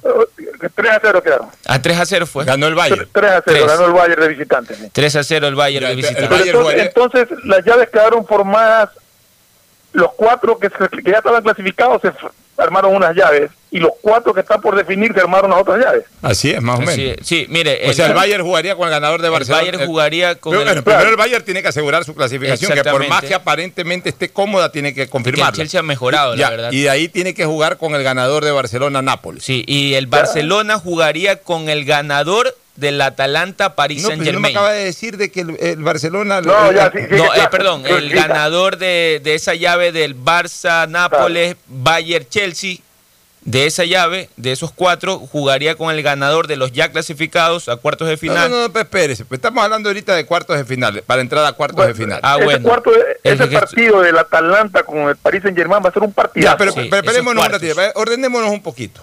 Ya, eh, el Bayern Múnich, si, si lo termina de pasar al Chelsea, que es lo más probable, no me, no me acaba de decir de que va a jugar sí, con sí. el ganador de la serie Barcelona de sí. España-Nápoles. Correcto, Sí, sí, Ya, sí. ya, eh, ya no me meta más al Barcelona de España ni al Nápoles. ¿Cuál es el otro partido que faltaría? Bueno, el otro Atalanta, partido, es- Saint-Germain. exactamente, el Atalanta Paris Saint Germain. Ya eso ya están clasificados. Eso ya son los clasificados. Ya, entonces juegan Atalanta, París Saint Germain. Entonces ahí sí, ya un potencial Barcelona-Bayern Múnich, el ganador de ellos jugaría con Atalanta. Con el ganador de Atalanta, París Saint Con el, Germain. el ganador de Atalanta, París Correcto. Saint Germain. Y en el otro lado, un potencial ganador, eh, digamos, Entre- un- entre, entre Real Madrid y Juventus, que sería lo más mediático, o Real exactamente. Madrid, Manchester City contra Juventus, por ejemplo, jugaría. Ajá. Contra el Leipzig Atlético de contra Madrid. el ganador del Leipzig Atlético de Madrid. Ya, ahí Así más o menos eh, creo que le queda clara a la gente. ¿Qué otras novedades en el ambiente local? Sí, este, en el ambiente local hoy se conoce, mire, justamente ahorita ya acaba de confirmar la FEF que vuelve, que vive el fútbol, dice, después de las gestiones y aportes realizadas por FEF y nuestro presidente Francisco Eja, conjuntamente con Liga Pro, hoy COE Nacional conocerá y resolverá el regreso a competición del fútbol ecuatoriano que se estima será a partir del 29 de julio. 29 de julio. A ver, Sí. aquí hay una cosa importante, es portal de la FEF, ¿no? Sí, portal de la FEF. De nuestro presidente Francisco Egas. O sea, señores, la decisión del directorio y la destitución de Egas quedó, quedó ahí al margen. Quedó al margen. En este momento ha vuelto a ejercer oficialmente Francisco Egas la presidencia de la Federación Ecuatoriana de Fútbol. Ya el portal de la FEF tiene el control del portal de la FEF. Está anunciando el regreso de Jordi Cruyff. Una vez más este vagonete se ha quedado, dije, por problemas familiares por allá. Estrictamente familiares. Eh, o sea, lleva cinco meses en Europa y siguen los problemas familiares para impedir. Él sigue negociando algún contrato por allá, viendo bueno, por allá. En todo caso, ya eh, es importante el detalle de que la FEF, a través de su portal, reconozca a EGAS como su presidente. Y la noticia de fondo es que el fútbol volvería el 29 de julio, o sea, lo que habíamos hablado. Querían arrancar el 17, eh, no lo permitieron porque simplemente lo pidieron, tenían que tirarle unas fechas más adelante. Pero en razón Pero de lo que hablamos estoy- ayer, se justifica por el hecho de que los equipos. Pero, pero, No han entonces, hecho fútbol. pero entonces que ya de una vez también anuncie el COE el Que protocolo puedan- de que los equipos desde este lunes puedan hacer trabajo futbolístico. Así es, Porque pues, así sabe es. que justamente. Miguel Ángel Ramírez, entre bromas, dijo que se les acaban las ideas y los recursos de entrenamiento por la posibilidad de, de tratar de asimilar una práctica de fútbol, por lo que aún no se pueden O sea, en todo caso no hay, no hay, no hay todavía una información si ya pueden entrenar eh, No, futbolísticamente. información de eso aún no pero, hay, pero, yo asumo creo que, eso hoy día mismo lo exactamente, así la fecha de inicio de campeonato y autorizarán a los equipos a partir de tal fecha a entrenar ya a hacer práctica de fútbol. sí. Lo que, y, y que se habla de que la Copa Libertadores retornaría en octubre. Sí, hubo una propuesta ya de, de Conmebol que la Libertadores se reanude para el 15 de septiembre. Sí, los argentinos todavía ni siquiera, ni siquiera hacen preparación física, por lo menos No. aquí ya están haciendo preparación física. Y no que sé. la sudamericana sería para el 27 de octubre. Y la fecha FIFA, que estaba establecida para septiembre, eh, quedaría para el mes de octubre, pero con, con los partidos que, que estaban programados para, para ese mes, Oiga, para el mes de octubre. Y los partidos que O sea, se y los- ju- Sí, Sí, los partidos que quedaron pendientes ahora. los partidos, por ejemplo, de, de la fecha de septiembre quedarían para la para el 2022, e inicios O sea, de año, el el día del calendario. mundial, exactamente, el día del mundial, el año del mundial por- lo irían lo harían a inicios de años, ¿Qué porque cosa? recordemos que el mundial es en noviembre, el, el Qatar Ya, ¿y- ¿Y, 2022. qué cosa quieren hacer para el noviembre. 22? Eh, las fechas programadas para este año en septiembre, que por ejemplo nosotros creo que nos tocaba con Argentina y no me recuerdo, y Uruguay me parece que era. O sea que las eliminatorias se van a seguir jugando en el 22. Exactamente, los partidos eh, que estaban para esta fecha. ¿Usted se imagina, quieren arrancar la Copa Libertadores en octubre o en septiembre? Septiembre. Hasta ahorita no entrenan los jugadores de los equipos argentinos, no entrenan. Ustedes, ustedes, ustedes se pueden imaginar cuántas vacas han comido cada jugador eh, del fútbol argentino. Se han de haber comido 10 vacas por jugador, pero fácil. En cuatro meses, cinco meses. Le van a llegar con 25 libras de más cada uno. ¿Cómo van a jugar Copa Libertadores en septiembre? Bueno. Gracias por su sintonía. Este programa fue auspiciado por Aceites y Lubricantes Gulf, el aceite de mayor tecnología en el mercado. CFN continúa trabajando por el desarrollo de nuestro país. El desarrollo es ahora. Con Claro, llévate tu nuevo smartphone en 18 cuotitas desde 4.28 más impuestos y con dos meses de gracia. Te lo llevamos a la puerta de tu casa. Universidad Católica Santiago de Guayaquil y su plan de educación a distancia, formando siempre líderes. Banco del Pacífico, el Banco Banco, con su línea de crédito Reactívate Ecuador al 5% de interés a tres años y con los primeros seis meses de gracia. CNT y los mejores paquetes prepago, tu chip con más de 3 gigas para navegar y minutos a todas las operadoras. Recibe además Facebook y WhatsApp. Cámbiate a CNT, conectémonos más. El siguiente es un espacio contratado. Radio Atalaya no se solidariza necesariamente con las opiniones aquí vertidas. Atalaya, noticias, deportes y opinión.